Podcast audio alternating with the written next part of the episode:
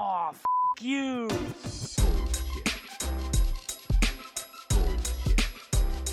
Bullshit, bullshit. Bu- bu- Bullshit. Bullshit. Bullshit. Bu- bu- Bullshit. Bu- Bullshit. Three, Bullshit. two, Ready. Bu- bu- one. Bullshit. Bueno, hola chicos, ¿cómo están? Eh, a todos los que me escuchan, hoy es un episodio distinto, un episodio donde voy a estar solo y va a durar un toque más que los mini episodios. Eh, nada, el motivo es simplemente porque llegamos al episodio 20, lo que es absurdo y es increíble.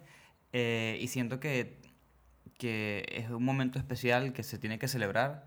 Así que vengo a decir cosas muy bonitas y a agradecer a un montón de gente, pero también eh, se va a hablar de un tema, ¿no? Así que no es así como que, ay, ese tipo va a nombrar a 20 personas y qué fastidio quito esto, ¿no? Sino que voy a agradecer a, las personas que han colaborado, a, las personas que me han seguido en Instagram y, vamos a hablar del tema, ya les voy a decir que lo tengo aquí anotado, del storytelling, ¿no? Así que, eh, nada, ya en un rato les explico el por qué elegí ese tema y por qué me parece importante y cómo lo abordo yo, a ver si les sirve a ustedes. Pero nada, antes de llegar a eso, la verdad, eh, bueno, quiero en verdad agradecer a un montón de personas, lo que creo que va a ser imposible, porque ahorita estaba sentado anotando y que, bueno, a ver, ¿con quién siempre estoy hablando en Instagram? Ta, ta, ta. Y con quién siempre hablo en, el grupo de Slack, ok, tal. Y con quién hablo acá y digo, uy, ok, ya va, no puedo, esto, esto se va a tornar en un discurso de los Oscars terrible. Así que, nada, lo que hice fue anotar como que un par de personas eh, que estamos en extremo contacto todo el tiempo y que han ayudado a que pasen cosas bonitas en el podcast. Y obviamente a los que no nombre y, y se me haya olvidado, por favor, la verdad, eh, te, te prometo que, que eh, no fue a propósito, sino que, bueno, en verdad son muchas personas. Entonces, nada, bueno, primero quiero agradecer a cada uno de los invitados que han pasado por, por el podcast, eh, incluso las, las primeras personas que no directamente tenían que estar relacionadas con el UX, pero entendieron que, que nada, pues que me hacía falta que hubiese cierto tipo de contenido para que yo pudiera explicar de qué iba todo esto y que gente que estuviese más en el rubro comenzara a sumarse, ¿no? Entonces, incluso eh, nada, un amigo como Ricardo Maciñeiras, que él es comunicador social y hablamos del tema de cómo destacarse entre la competencia, que no tiene mucho que ver con UX, sea, sí, ¿no? Depende cómo lo quieran atacar. em, pero fue interesante y de, de hecho sí uno, uno de los episodios que todavía todo el tiempo tiene, tiene plays y tiene bastante rotación. Em, da- también quiero agradecer a Luisa Liscano, que ella fue la primera chica con la que grabé desde afuera de Argentina de forma remota y hablamos de, de nada, del cómo emprender en el mundo de la moda, lo que tampoco tenía nada que ver con UX. Hubo un par de comentarios de UX allí donde comparamos un poco su proceso de emprendimiento en la moda, pero es como que, la verdad, muchísimas gracias por tomarte el riesgo eh, y animarte a grabar conmigo y a, a formar parte de un proyecto de una persona que realmente ni conocías y creo que nos conseguimos por LinkedIn o algo así, porque yo hice un, un anuncio que estaba buscando eh, personas que quisieran grabar. Así que nada, si tuviese que nombrar a todos, son 20 pers- 19 personas, así que, eh, a ver, un poco rápido. Melania Silic, Mariana Comerci, Roberto Puentes, eh, Estefanía Farías, em, Giorgio Perales, Carlos Carreño, mejor conocido como UX Charlie, eh, Lucía Barrios y Oscar Reyes, em, a ver, tu, tu, tu, me falta, me falta Alexandra Mengoni desde Perú, eh, Solana Nader, y a ver, ¿qué me falta? Manuel Osorio Solano, Emilia Ronchetti, Dan Romero, ¿qué más? Desiree Carmona desde España, Barcelona, y Aldo Tobías eh, con corazón mexicano, pero viviendo en Canadá. Em, nada, eso por el lado de las, las personas que participaron y grabaron conmigo. Todos dejaron algún tipo de conocimiento que estoy seguro le ha servido a un montón de personas y ahora lo digo con data en la mano porque eh, muchas personas después de cada episodio me escriben o incluso le escriben al invitado por LinkedIn y después el invitado me manda un screenshot diciendo, Chris, mira, no sé, me agregaron, me escribieron, este, así que nada, yo, eso me hace feliz. Y por otro lado, tengo que agradecer específicamente a un par de personas como Estefanía Farías, que Steph siempre me, me ayudó desde el inicio a incluso grabar el primer episodio de podcast que no salió porque se grabó, se grabó mal y yo no sabía editar audio, así que no podía estar eh, pegando tres pedazos allí para que saliera más o menos bien. Eh, y aparte siempre está pendiente de, cómo me va, cómo le da el proyecto, que, quién me hace falta, quién conoce ella que me puede recomendar. Este, aparte ella sabe mucho de eventos, entonces siempre me dice, cuando hay uno muy muy grande y muy importante, me dice, a este tienes que ir. Entonces, de hecho, gracias a eso fui al, nunca me acuerdo, porque eh, como ustedes ya saben, yo no voy a eventos, pero el que fue en noviembre del 2019 en la Torre del Banco Francés, y allí anoté un montón de nombres de personas que dieron charlas y los contacté a todos, y casi, casi todos eh, grabaron conmigo, lo que es, eh, nada, brutal, ¿no? Es increíble. tengo que agradecer a Maximiliano, a Maximiliano Salvo, porque fue tipo el seguidor que conversaba conmigo cuando tenía así que 10 personas en, en Instagram, algo así, no me acuerdo, pero siempre ha estado allí, siempre me escribe, siempre eh, intercambiamos consejos, a ver, nos damos ánimo, eh, e incluso en estos días me ayudó a conseguir un invitado que todavía no he contactado, pero ya lo tengo ahí en la lista y ya esa persona sabe que lo voy a contactar gracias a Maxi, pues. O sea, Maxi se, se tomó la tarea de ir a un evento, ver qué charla le gustó, hablar con la persona, decirle, miren chicos, eh, eh, este es el podcast, no sé si quieren ser invitados y la verdad que eso ese tipo de, de, de, cosas a mí me dejan impresionado porque al final del día Maxi es una persona que nada, no, no, no, me acuerdo cómo me habrá conseguido a mí por el podcast, no sé si me consiguió directamente por LinkedIn o por Instagram, pero todavía no nos hemos conocido en persona y, y hace un gesto como eso, eso es invaluable. Y bueno, nada, hay un montón de personas, chicos, la verdad. Eh, Samuel Castillo se la pasa recomendándome personas y a casi todos los contacté. De hecho, gracias a Samuel Castillo le escribí a Dan Romero y, y, nada, pues ahora con Dan estoy hablando todo el tiempo y estoy haciendo un proyecto, así que la verdad eh, es increíble cómo, cómo ha agarrado todo, ¿no? Eh, también no me acuerdo cómo llegué, pero llegué a Steffi, que es tutora de mm, Encoder House. Eh, ella hizo el curso en Coder House y ahora es tutora en Coder House. Y gracias a ella y, y toda su planificación, logré grabar con una profe de UX y, y los tutores de, de UX de, de, Coder. Este, eso es un episodio que viene para principios de abril, si no me equivoco, el primer lunes o segundo lunes, depende como, como, lo, como lo planifique.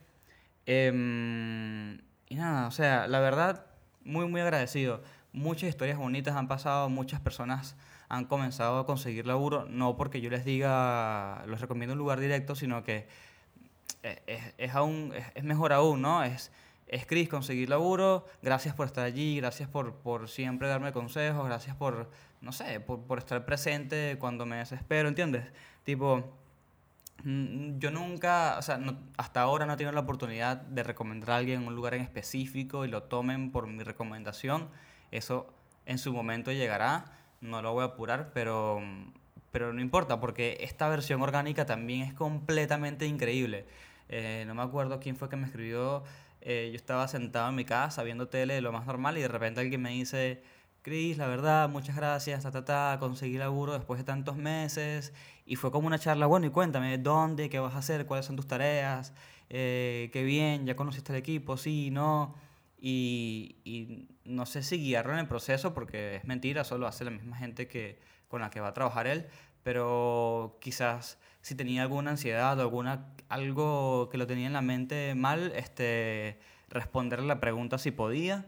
Y fue algo absurdo. O sea, yo son cosas que no me lo esperaba. Para mí esto era un podcast que iba a hacer por temporadas cortas de 5, 8 episodios, porque en mi cabeza yo no iba a conseguir gente. Eh, y no me acuerdo cómo es más el proyecto, pero era así como cortito y decía, bueno, nada, me lanzo una temporada o dos y ya fue. Y bueno, ahora resulta ser que estoy replanteando todo eh, reacomodando todo y, y viendo cómo le puedo dar otra vuelta al podcast para seguir aportando y seguir este, nada, aportando información a ustedes. Ya además, ya los conozco un poco más, ya sé cuáles son los niveles de todos. Entiendo que tengo mucha gente que está comenzando, entiendo mucha gente que se está cambiando de rubro de donde sea al UX, desde arquitectos, abogados, a lo que- un montón de cosas. Este, ahora se quieren pasar para UX. Eh, ¿Qué otra cosa tengo por allí? No sé, o sea, la verdad que mm, yo siempre hablo con mi esposa y le digo, esto es un proyecto que me, me explotó en la cara. O sea, lo digo en el, en el buen sentido de la palabra, me explotó en la cara. Yo lo hice por, por, por sí, porque sí, por diversión y de repente, ¡puf! Eh, obviamente también estaba un poco pensado, ¿no? O sea, cuando yo lo quise hacer, eh, mi maña cerebral de planificar un poco las cosas, eh, vi un par de cosas, vi dónde estaba faltando contenido, quién no estaba aportando, cómo lo estaban aportando y yo di mi punto de vista, así que tampoco fue, digamos, algo 100% improvisado, pero jamás pensé tener toda esta recepción. De hecho, yo decía, si tengo 20 personas que me sigan, nada, listo, soy famoso. Y ahora en estos días me metí a ver cuántos me estaban siguiendo y en Spotify y son 476. 476 personas, chicos. Yo creo que eh, no, me, no me acuerdo la última vez que leí cuántas personas entraban en un colectivo porque son esas cosas raras que yo hago. Creo que son 60 o algo así. Así que nada, eh, si yo invitara a, a todo el mundo que me sigue en Spotify a un lugar, tendría que eh, contratar a varios colectivos, o autobuses, o bondis, como la digan. Este, y bueno, ya antes de entrar en tema, al tema del episodio, eh, también quiero agradecer a todo el mundo que me escucha desde cualquier parte del mundo, que eso es otra cosa que yo ni me imaginaba. Eh, hay gente que me escucha de Chile, desde, bueno, obviamente Argentina es la audiencia más grande, Perú, Colombia, tengo personas obviamente de Venezuela que me escuchan por Anchor, porque Anchor es, es completamente gratis. Eh, tengo personas que me escuchan desde Guatemala, Costa Rica, eh, Panamá, México, Canadá, Madrid, Barcelona. Te- son cosas que no me lo esperaba y creo que eh, lo sano, lo, lo sano mentalmente para mí es nunca creérmelo y simplemente decir como que, como que bueno, nada, esto es excesivamente raro. Creo que el día que me acostumbre es un problema real. Así que, bueno, eso es por el lado de, agra- de agradecimiento.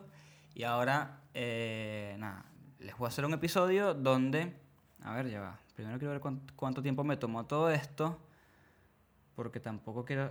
Ah, bueno, 12 minutos, está bien. Es que ya, ya tengo el chip del, del mini episodio en la cabeza. Eh, bueno, nada en estos días, yo en, en Instagram, ahora, ahora ya abordando el tema, ¿no? En Instagram yo tengo una, un highlight, un destacado, no sé cómo se llama en español, eh, de como que temas que estoy buscando, ¿no? Porque una vez hice una encuesta de qué cosas les gustaría que hable y había como temas que la gente me comentó y en estos días alguien me escribió, se nota que estuvo revisando y me dijo este. Y yo, bueno, ¿por qué? No, porque me interesa, por esto y aquello. Bueno, perfecto. Y yo dije, porque la idea del podcast al final del día es traer personas que saben más que yo, ¿no? Porque yo no, no tengo tantos años en UX y, y como que es- esa es parte, de, del, parte del podcast es que yo voy apre- aprendiendo con ustedes, ¿no? De hecho, yo tengo más experiencia de algunos que mis seguidores y tengo mucho menos experiencia que otros seguidores que tengo, ¿no? Y eso es interesante porque la gente con más experiencia me ha, me ha dado buen feedback.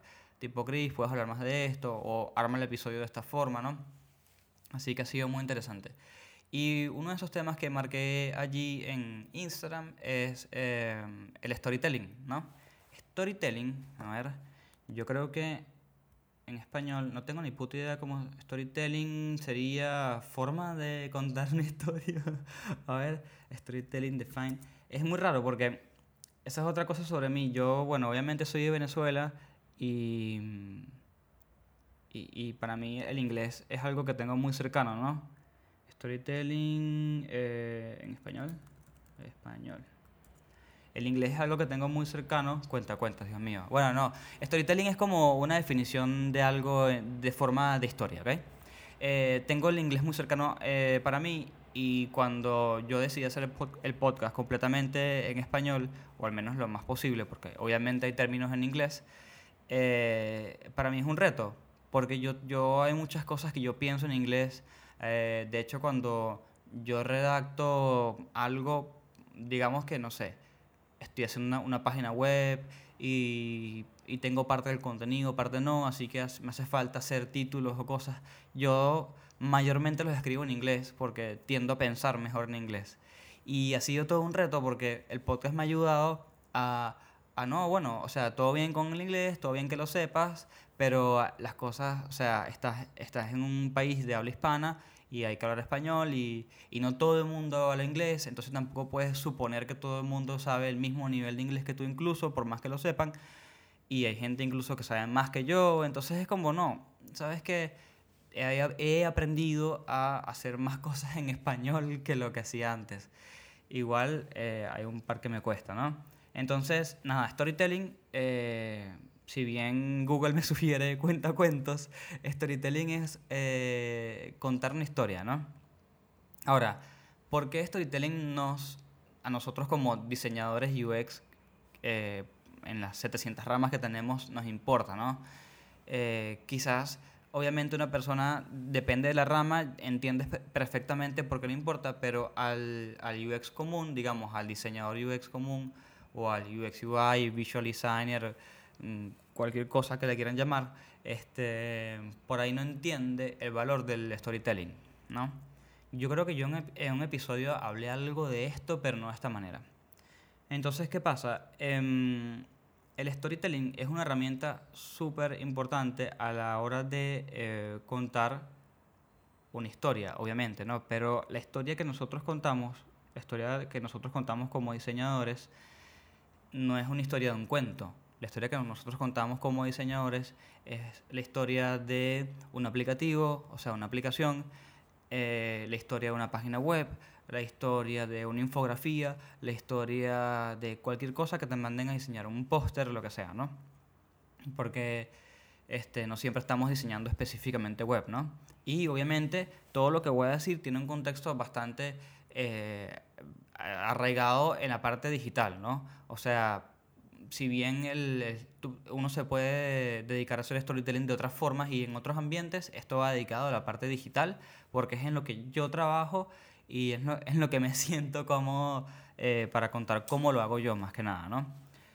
Antes de contar cómo lo hago yo, también dije, bueno, déjame eh, investigar un poco, ¿no? Investigar un poco para contarlo de una manera un poco más formal, aprovechando que no tengo un invitado y también así aprovecho y pruebo quizás un formato nuevo, ¿no? Donde puedo tener este o no puedo tener o no invitado y aún así puedo hablar de un tema interesante. Entonces, bueno, eh, según la página de que ya deberían conocer, por cierto, de Nielsen Norman Group, NNG, punto, ah, no, nngroup.com, este, mm, eh, el, el storytelling tiene seis principios principales, tres, seis, seis reglas principales realmente, ¿no? Entonces, la primera regla principal del storytelling es adaptar tu vocabulario a tu audiencia. O sea, ¿qué significa esto? Si, creo que es muy fácil, ¿no? Pero igual lo voy a, a defini- a definir un poco. Si ustedes están eh, haciendo un proyecto para mm, eh, construcción o para ganadería, no es lo mismo que hablen a ese sector a que hablen a un sector un poco más, más formal, no sé, a mm, rubro de abogados, yo qué sé, eh, o incluso a, mm, a una startup, eh, que otra cosa podría ser, o quizás están haciendo algo que tenga que ver con comida, eh, entonces ya el idioma también cambia. Eh, también cambia, recuerden, una cosa es hablarle al cliente, otra cosa es hablarle al, al cliente del cliente, que sería la persona que le compra o consume el servicio de tu cliente. Este, y otra cosa es hablarle a tu equipo. Y otra cosa completamente distinta es hablarle a tu jefe, ¿no? Entonces, en todas estas variantes que, que nombré, eh, tienes que cambiar tu forma de contar la historia, básicamente, ¿no? Porque, ¿qué pasa? La idea es que lo que tú intentes comunicar, la otra persona lo entienda perfectamente, ¿no? Entonces, cuando ustedes diseñen un proyecto, traten de ponerse en los zapatos de la otra persona, ¿no? Traten de pensar, o sea, no sobrepiensen las cosas, ¿no? Pero traten de pensar, mira, la persona que me está escuchando del otro lado, eh, vamos a suponer que es el cliente. Bueno, es el primer proyecto digital que hace o es el primer e-commerce que hace, así que hay varios términos que tengo, eh, eh, que, tengo que ablandar o tengo que decir, decir el nombre y explicar el nombre, ¿no? Y también habla en su idioma. Si ustedes ven que son personas formales, habla de, for- de forma formal. Si ustedes ven que son personas un poco más sueltas, ha- hablen de cosas de un poco, nada, un poco más informal, ¿no? Este, como un tip aparte, les diría, si están en una eh, videollamada, por ejemplo, y nada, obviamente tienen video, porque si no sería nada más llamada, eh, traten de ver qué tienen en común, ¿no? Esto lo estaba escuchando hace poco en un podcast que se llama Beastbots con Michael Yanda y Tom Ross, donde ellos dicen, yo cuando tengo llamadas con clientes, intento ver qué hay, eh, videollamadas con clientes, intento ver qué hay en su habitación que se pueda relacionar conmigo para nombrarlo y suavizar un poco esa tensión que hay en el ambiente eh, y que entiendan, nada, que los dos son humanos, ¿no? Entonces, eh, por ahí, no sé, eh, si el cliente tiene una guitarra, por ejemplo, que es el ejemplo que ponen ellos, una guitarra en, en la oficina o, un- o algo que le regalaron, eh, nómbrenlo y pregúntenle de qué va eso y todo eso, ¿no? Este, bueno, nada, más allá de, de- de hablar fácil o, o de hablar al mismo nivel de la persona, también intenten hablar en los términos de la industria, ¿no? Me parece que eso es importante. Si ustedes están hablando, si si ustedes están haciendo un proyecto de ganadería y, bueno, no sé, aparentemente hay tres tipos de tractores, no vayan a decirle al cliente, bueno, el tractor pequeñito, el tractor mediano, el grande, no, no. Aprendan los nombres o pregúntenle incluso, porque eso puede denotar interés. "Eh, disculpa, no me gustaría llamar a este, este tractor el grande, ¿cómo se llama? Tal. Ah, bueno, perfecto. Y a partir de ese momento lo anotas y te refieres a ese tipo de tractor de esa manera, ¿no? Entonces, nada, el primer punto sería básicamente adapta tu vocabulario a tu audiencia. Luego, este, el segundo punto, la segunda regla realmente que ellos recomiendan es, este, trata de entender las necesidades de tu audiencia, ¿no? Este, obviamente, cuando ellos dicen esto en las necesidades de tu audiencia, eh, se refieren un poco porque cuando estás haciendo un proyecto, por ejemplo, de. mm, Vamos a seguir con el, ejemplo de los tractores y la ganadería y todo esto. Este, tienes que entender en qué situación se encuentra tu, tu, tu, tu persona, tu cliente, ¿no? A la persona con- a la que le estás diseñando esto, ¿no? Por ejemplo, bueno, yo sé que la persona que va a comprar tractores ah, o, o va a comprar, por ejemplo, fertilizantes para su granja, este, necesita no sé, que estas cosas sean compras mensuales y como son compras mensuales son un poco rápidas y como son compras por, eh, por cantidades grandes, este, por ahí son con código, eh, yo qué sé, ¿cómo se llama esto? SKU, eh, que son los códigos universales de- para inventarios.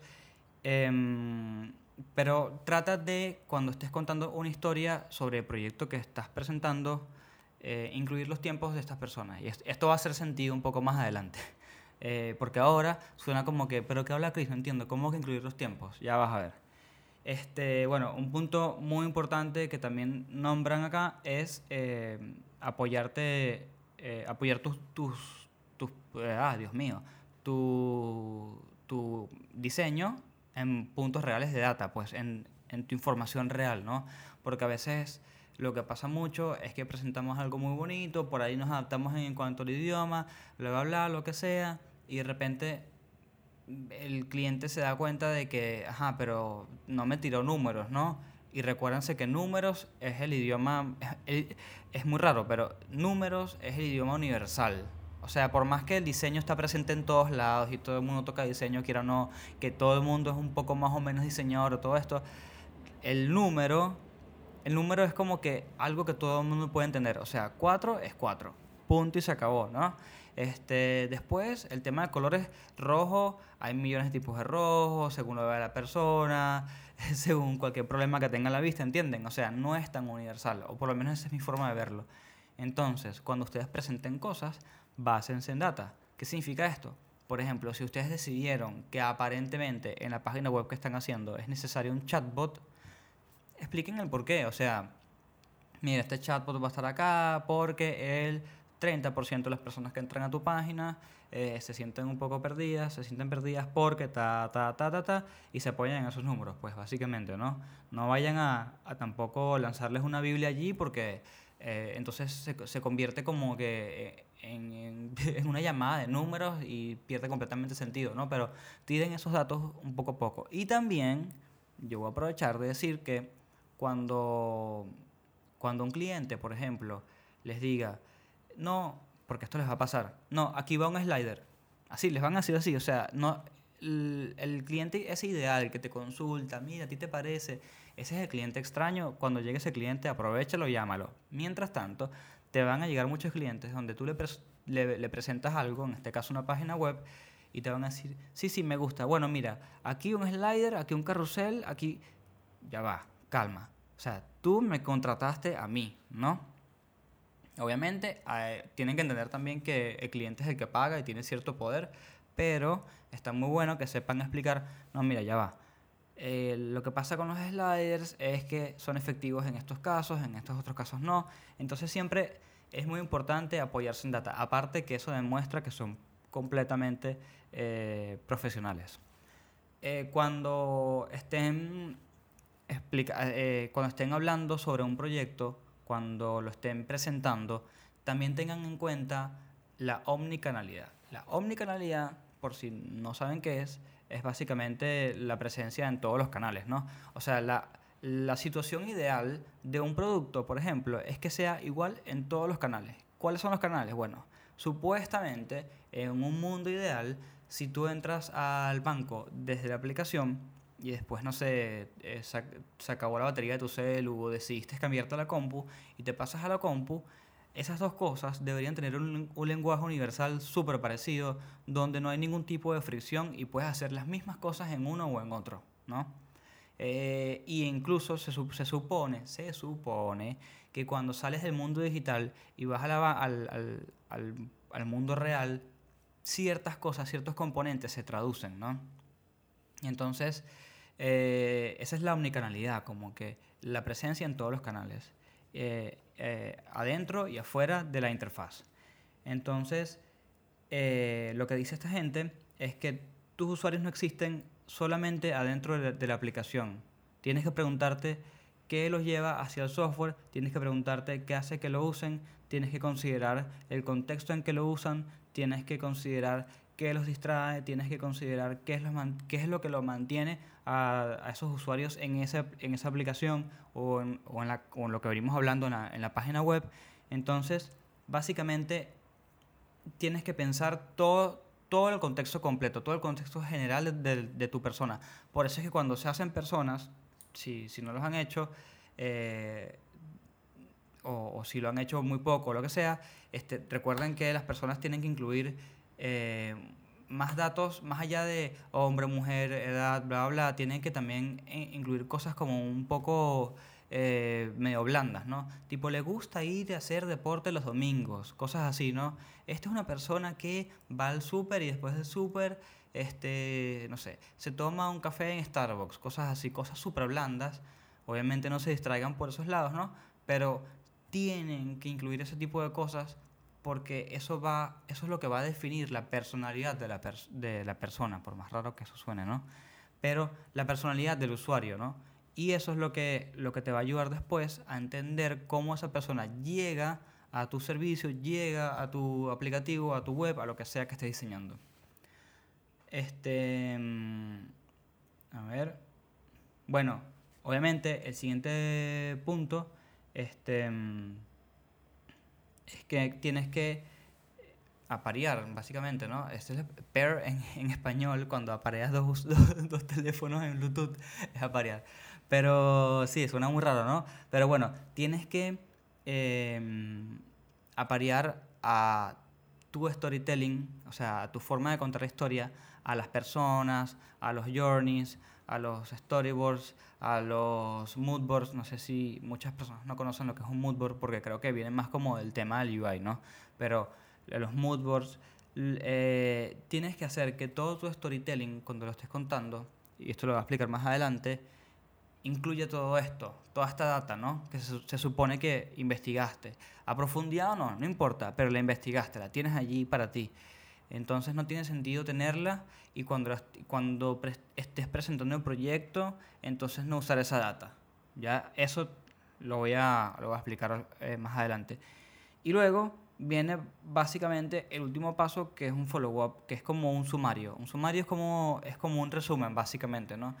Eh, este paso, a mí lo que me funciona con este paso es que en algún punto no siempre la persona que te está escuchando te está siguiendo. ¿Qué pasa? Por ahí hay algo que le hizo ruido y se quedó pensando en eso, o al contrario, algo que le gustó y se quedó pensando en eso, o literalmente perdió el hilo de la conversación y decidió no interrumpirte porque es lo que le pareció un poco más eh, educado y apropiado. Entonces al final del día, un sumario, un resumen es súper importante. Entonces, ¿qué pasa? Los, el storytelling si bien con todos estos pasos que acabo de explicar, que aparte tampoco los di tan, tan cortitos, son eh, parece complicado, no lo es realmente. Les voy a repasar rápidamente los puntos para que los tengan en mente, ¿no? El punto, la regla, perdón. La regla 1 es adaptar tu vocabulario a tu audiencia. La regla 2 es apelar a las necesidades de tu audiencia. La regla 3, apoyarte en data, información real, digamos. Eh, la regla 4 sería enfocarte en la omnicanalidad de la experiencia omnicanal, o sea, la experiencia adentro y afuera de la interfaz que estés diseñando. Luego viene básicamente eh, a parear todo esto, o sea, unir todos est- estos otros puntos con tus storyboards, tus personas, tu journey map, eh, tus moodboards, lo que sea que hayas hecho, lo que sea que hayas, investigado o lo que tengas. Y por último, haces un follow-up como esta. haces un resumen, ¿no? Entonces, nada, ¿por qué yo quería hablar de este, de este punto? Que la verdad, mira, chicos, esto da para tres episodios más. Pero yo les voy a explicar, si bien ahora básicamente les leí sobre la página y un poco lo que sí, fue agregando un par de cosas mías, yo les voy a explicar cómo yo he estado haciendo esto últimamente y por qué lo he estado haciendo y por qué de repente llegué a todo esto, ¿no? Además de, de la encuesta en Instagram. Yo me fijé hace ya un tiempo atrás que cuando yo cuando explicaba cosas en cuando explicaba mis diseños a mi jefe o a mi equipo o incluso a clientes en algún punto este incluso esto les va a servir también para las entrevistas en algún punto se sentía muy durito o sea era como muy eh, como diría Em, era muy explicación de diseñador a diseñador ¿entienden? Es como cuando explicas una pieza y comienzas, bueno, estos son 72 dpi y bla, bla, bla, y, y es como que la persona que te está escuchando literalmente no está entendiendo un carajo, ¿no? Entonces yo decía, bueno, todo bien, pues si, si, si yo le estoy explicando a esto a una persona que no es diseñador, obviamente entiendo, entiendo que no entiendan, ¿no? Pero un día yo, estaba explicándole algo a alguien del equipo sobre un diseño que estaba haciendo, pa, pa, pa, le explico, le explico, y me dice, Chris, está, está buenísimo, yo estoy entendiendo lo que me estás diciendo, todo bien, pero eh, yo sé, o sea, lo que tú me estás diciendo, yo lo sé, porque obviamente esta persona era diseñador, ¿no?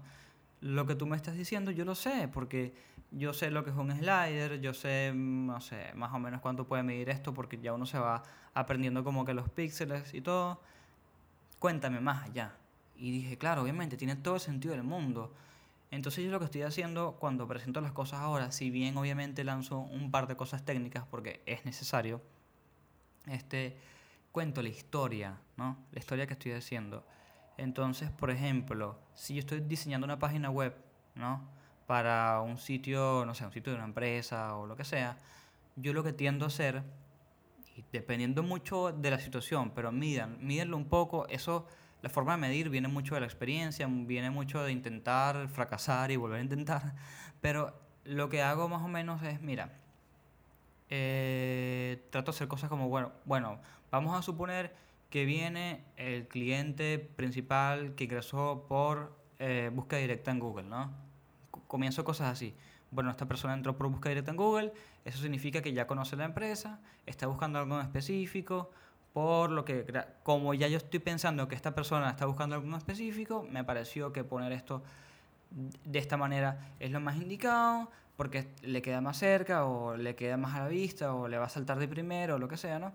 Y es como que no vas a contar cosas como, bueno, mira, acá está el, el- el header, ¿no? Que este header obviamente es un sticky bar para que cuando baje no se tape, no se, no se pierda. Luego del header viene un slider de 400 píxeles de alto y con, no sé, con cuatro imágenes de capacidad. No, esos son datos que no importan y literalmente no le importan a nadie. O sea, no le importa al que lo entiende y no le importa al que lo entiende y por motivos completamente distintos, ¿no? Más bien digan distinto, digan, mira, bueno, nada, después de este menú, por ejemplo, como le puedes decir cosas a, a tu equipo, ¿no? Como, como venimos hablando y como vimos el, el mapa del sitio, me pareció que lo más indicado es que en este Hero Image eh, podemos poner nada, la bajada principal y el beneficio eh, que ofrece la empresa, ¿no? Eh, eso, no tiene, es- es- eso tiene un nombre que no es el beneficio. Es- ah, la propuesta de valor. Pueden decir ese- tipo de cosas, ¿no? Aquí va la propuesta de valor. Me pareció que lo indicado es una propuesta de valor con un call to action que directamente te lleve a tal lado, porque, entonces ahí dicen, ¿no? Porque me fijé que todos los usuarios que vienen por búsqueda directa siempre eh, están interesados en directamente contactarnos, ¿no? Ya quieren escribirnos. Entonces creo que lo más importante es poner que la propuesta de valor tenga un call to action, que un call to action, si no saben, es, un- es una llamada a la acción. Entonces sería un botón, por ejemplo, que te lleve a hacer X cosas. Y así van, así vayan hablando. Este, nunca, no se pongan con, o sea, no se pongan a defender cosas, o, bueno, por lo menos ese es mi estilo, ¿no? Eh, de, bueno, mira, esto mide 42 píxeles, o sea, esta fuente es 42 píxeles, esto es helvética, no es necesario, no lo hagan, no pierdan el tiempo. Eh, pero sí me parece importante, porque yo siempre les digo como los dos lados, ¿no? Sí me parece importante aclararle a la persona qué es lo que está viendo. ¿A qué me refiero con esto? Eh, yo muchas veces me encuentro con que la persona que está viendo lo que yo le estoy enseñando no lo está viendo con los mismos ojos o la misma intención. Entonces, antes de comenzar, o si no, o si no lo hicieron cuando comenzaron, como yo hice en este momento, por ejemplo, si- eh, paren un segundo y aclaren. Digan, eh, por cierto, aquí no estamos viendo, est- esto puede funcionar obviamente mucho mejor con tu equipo, ¿no? Si es un equipo de diseño. Pueden decir, chicos, aquí no estamos viendo diseño, esto, aquí estamos viendo estructura, aquí estamos viendo diagramación, aquí estamos viendo jerarquías, aquí estamos viendo, eh, no sé, ¿qué más podría ser? Eh, estilos de comunicar, ¿entienden? Entonces váyanse por ese lado. Eh, ¿Por qué? Porque de repente siempre te va a soltar algo que alguien te- que te va a decir, mira, pero eso me parece que está muy grande. Es- es- esa, esa fuente me parece que está muy, muy grande. Perfecto. Bueno, ya va. Tranquilo, que no estamos en esa etapa todavía, no vamos a llegar a ese lado todavía, ¿no? Entonces, este, me parece muy importante comunicar los límites del, del por qué estás allí y qué es lo que estás presentando. Entonces pueden comenzar diciendo, eh, nada, les voy a presentar, eh, les voy a presentar, por ejemplo, la diagramación que me pareció correcta para tal sección de, una página web. Y comienzan, ¿no? Imagínense que son el usuario Guillermo, que viene ta, ta, ta, con todo lo que, con todo lo que les conté. Entonces, eh, obviamente, esa es mi forma de hacer storytelling. Ah, bueno, ya va. Cuando yo, obviamente yo no soy redactor, yo no, yo no escribo nada, no, pero yo cuando diseño, y obviamente hay una persona que está involucrada en hacer la parte del contenido, eh, muchas veces pasa, recuérdense que el contenido es el rey de todo, ¿no? Sin contenido no hay diseño porque entonces no sabes qué estás diseñando.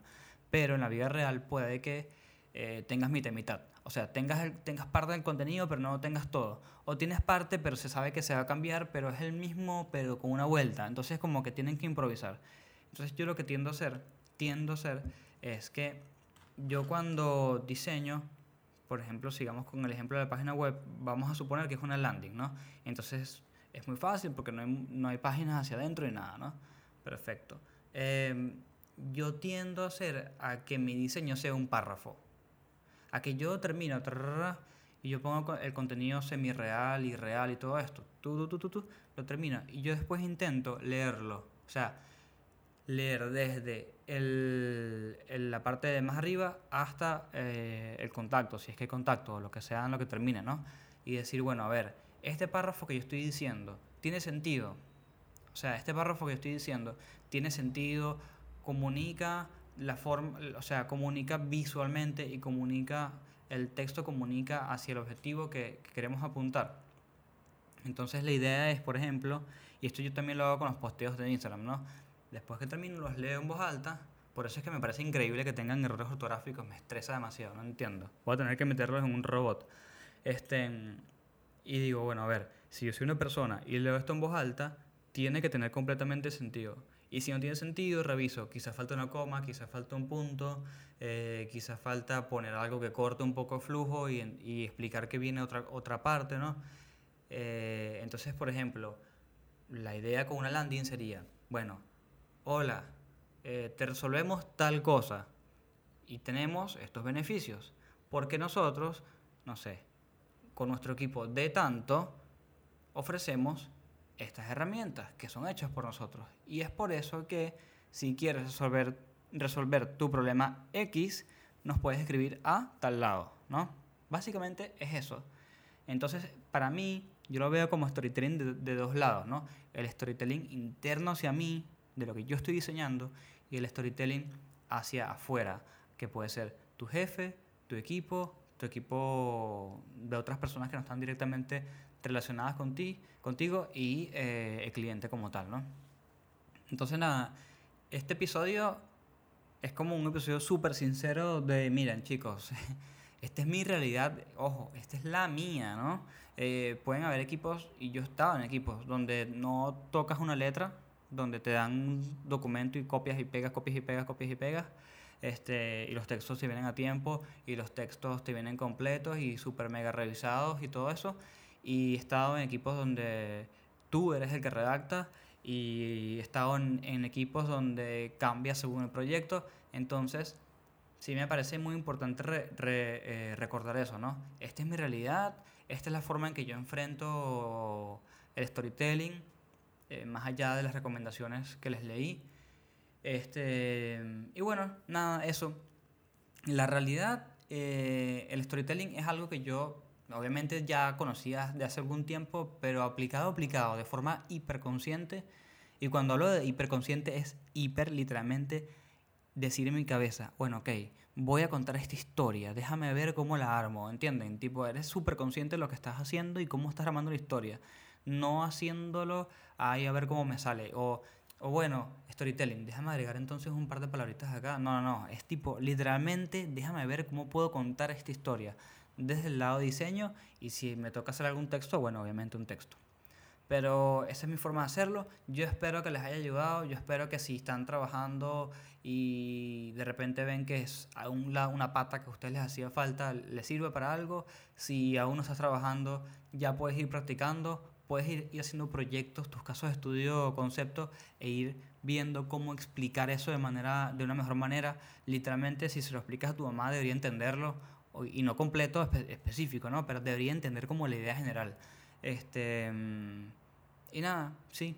Eh, obviamente, eh, en los próximos episodios va a haber uno que es de. Ya está grabado, por cierto, con Emiliano Cosenza, donde él explica estas cosas mucho mejor porque él es, él es eh, UX Writing, él hizo el robot de la ciudad de Buenos Aires para la gente que está fuera y no lo conoce. Y eh, él domina estos temas mucho mejor que yo. Pero me parece súper interesante que esté mi punto de vista, ¿no? Y el punto de vista de una persona que lo usa en otro nivel, ¿no? Que lo usa de otra forma y para otras cosas. Así que, bueno, nada, los dejo.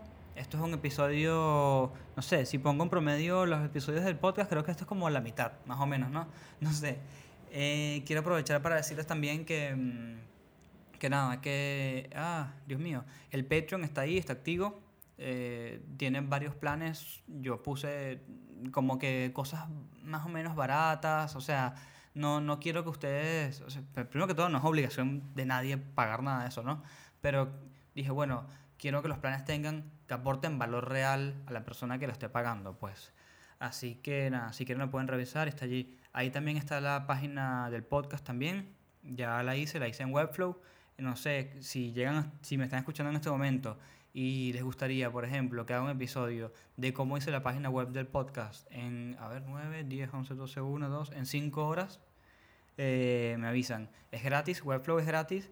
eh, y bueno, esas 5 horas incluyen entender la plataforma y cometer el, el error más grande de mi vida, que es, bueno, diseñarlo en la plataforma. Lo que pasa es que me emocioné y no me fui el papel y lo hice, pero bueno, no importa porque la página está allí, sirve, está buenísima. eh, ahora lo que me toca es rediseñarla. Pero si eso es algo que les interesa y les gustaría que yo explique, lo puedo explicar sin ningún problema en un episodio que obviamente estaría buenísimo que tenga eh, video.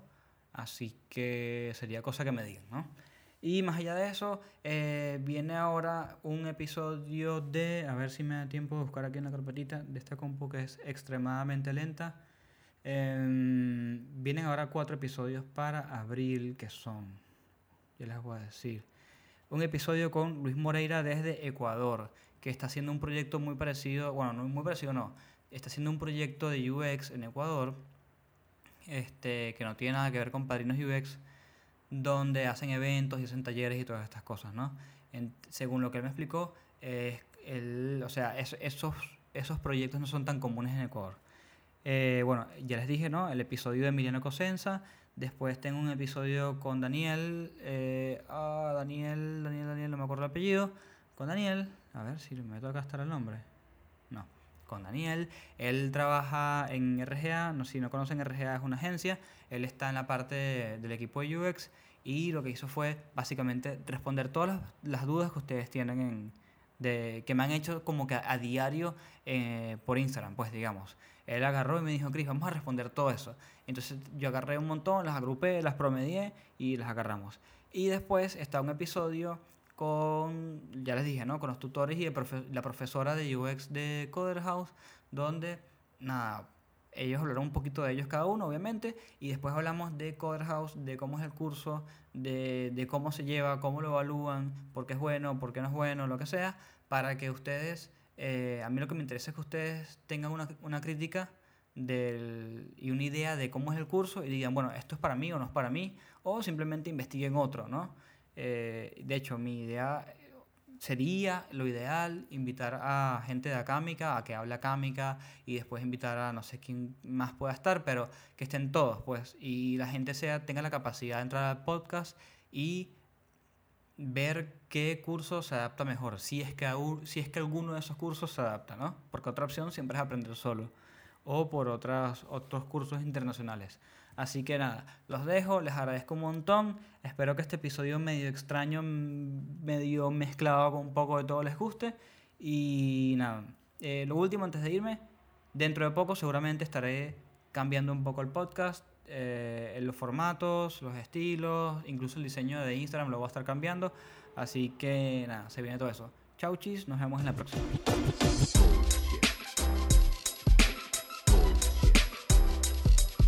Bullshit, bullshit. Bu- bu- Bullshit. Bullshit, bullshit. Bu- bu- Bullshit. Bullshit, One, bullshit. two, Three.